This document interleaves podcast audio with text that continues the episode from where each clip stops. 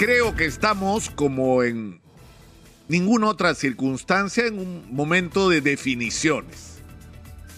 Porque no podemos seguir en las circunstancias en las que, en la que estamos. Es decir, tenemos la inminencia de una tercera ola del coronavirus, tenemos una crisis económica muy severa que está afectando la vida de millones de peruanos y que requieren respuesta no solo de bonos, sino una respuesta articulada de generación de empleo, de restablecimiento de la actividad económica, que va a ser un proceso, pero que requiere concertar esfuerzos del gobierno, no solo con las autoridades regionales y locales, sino con el mundo empresarial, para poner la economía del país en movimiento. Pero todo esto ocurre en un contexto extraordinariamente favorable para nosotros, es decir, y lo hemos repetido hasta el cansancio, o sea, es como, como que estamos bendecidos como país, benditos como país. ¿Por qué? Porque venimos de una situación muy difícil que está afectando al mundo entero, pero tenemos aquello que el mundo necesita, que es el cobre.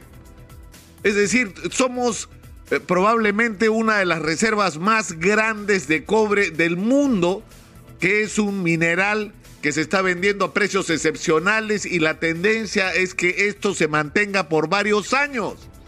Es decir, estamos en un momento donde no solamente tenemos el boom de la agricultura exportación, los ingresos que puede generar la pesca, sino tenemos sobre todo, sobre todo, los multimillonarios ingresos que nos puede generar la minería si hacemos lo que debemos hacer, que es poner en movimiento todos los asientos mineros que podamos explotar y usar ese dinero de una manera eficiente y adecuada para resolver los problemas del país. Que no nos pase lo que está pasando. El otro día ha estado acá el alcalde de Megantoni, que es de donde sale el gas, y no tienen posta médica, no tienen eh, electricidad de manera constante, no tienen agua potable y tienen más de 200 millones de soles al año para gastar por el canon.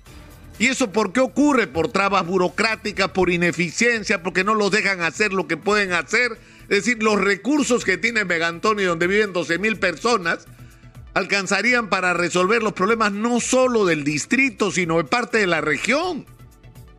Entonces, eh, eh, estamos enfrentados a estos retos y a, estos, y, estos, y a estas situaciones donde tenemos que lograr un aparato de Estado eficiente, un aparato del Estado limpio de corrupción, donde estén puestos en los lugares claves las personas más calificadas para asumir las tareas.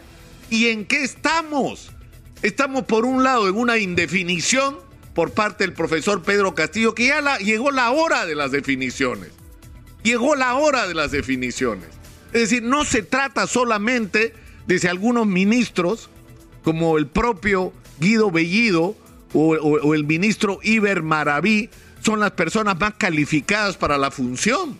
Se trata de que una circunstancia como esta, a raíz de la muerte de Abimael Guzmán, se ha puesto sobre el tapete la visión, la concepción que tiene alguna gente sobre el fenómeno del terrorismo en el Perú. Porque hay alguna gente que piensa que acá ha habido una guerra entre dos iguales y que los dos lados han cometido excesos y que Sendero Luminoso es más o menos lo mismo que las Fuerzas Armadas y Policiales del Perú.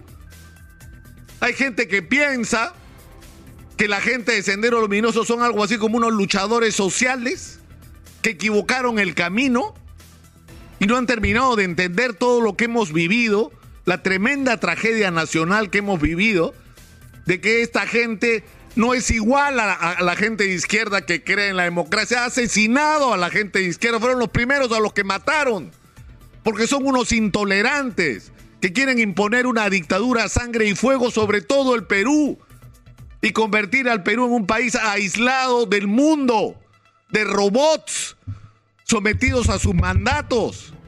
Y eso no tiene nada que ver con los problemas sociales del Perú, ni con los intereses de los pobres del Perú, tiene que ver con una obsesión enfermiza de un hombre enloquecido por construir el poder alrededor suyo. Es decir, es increíble que estemos en esa discusión a estas alturas. O sea, eso ya debería ser parte del pasado.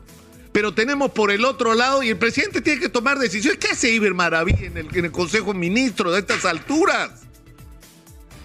¿Qué hace en el Consejo de Ministros? Pero en el otro lado está la gente de la oposición. Ayer el almirante Montoya ha dicho que se van a chifar uno por uno, tienen su lista de ministros y el final va a ser la vacancia presidencial. Es decir, ese es el plan. Eso es lo que el Perú necesita. Es decir, estamos entre la indefinición, por un lado, y una visión absolutamente conspirativa de lo que es la política o lo que debería ser la política en los próximos meses y probablemente años. No podemos vivir así como país. No podemos seguir así como país. Necesitamos con urgencia afrontar las tareas que el, país demanda, que los ciudadanos están esperando. Y para eso es indispensable conseguir consensos, porque somos un país dividido. Y hay gente recogiendo firmas para que haya una asamblea constituyente y gente recogiendo firmas para que no haya una asamblea constituyente. Y yo me pregunto, esa es la discusión nacional hoy, pero evidentemente que en el Perú hay que producir cambios. Pero tenemos en primer lugar urgencias que resolver y en segundo lugar ordenar de una manera responsable, seria, con participación ciudadana, cuáles son esos cambios que hay que producir en el Perú y cómo los vamos a procesar. Pero ¿a dónde nos quieren llevar? A una confrontación entre cambiar la constitución o no cambiarla de una manera ciega y fanática, entre dos sectores enfrentados, de una manera absolutamente intolerante, sin discutir los problemas reales de los peruanos. Es decir, yo creo que una vez más estamos enfrentados a esta ruptura entre la clase política y lo que es la sociedad, y lo que son los problemas de los ciudadanos de lo que son las tareas que tienen que afrontarse con responsabilidad. Y yo creo que esto nos obliga a plantearnos en serio la necesidad de construir una nueva dirección para el país. Necesitamos que otra gente se haga cargo de la conducción del Estado. Necesitamos que los técnicos, los especialistas, la gente calificada, los emprendedores, los empresarios, los que saben lo que hay que hacer en cada sector, se empoderen y asuman la responsabilidad de conducir el país y no sentarnos a esperar, como lamentablemente hemos hecho estas décadas, a que los políticos hagan algo que no van a hacer, porque está claro que si dependiéramos de los políticos, estaríamos perdidos como país y no tendríamos futuro.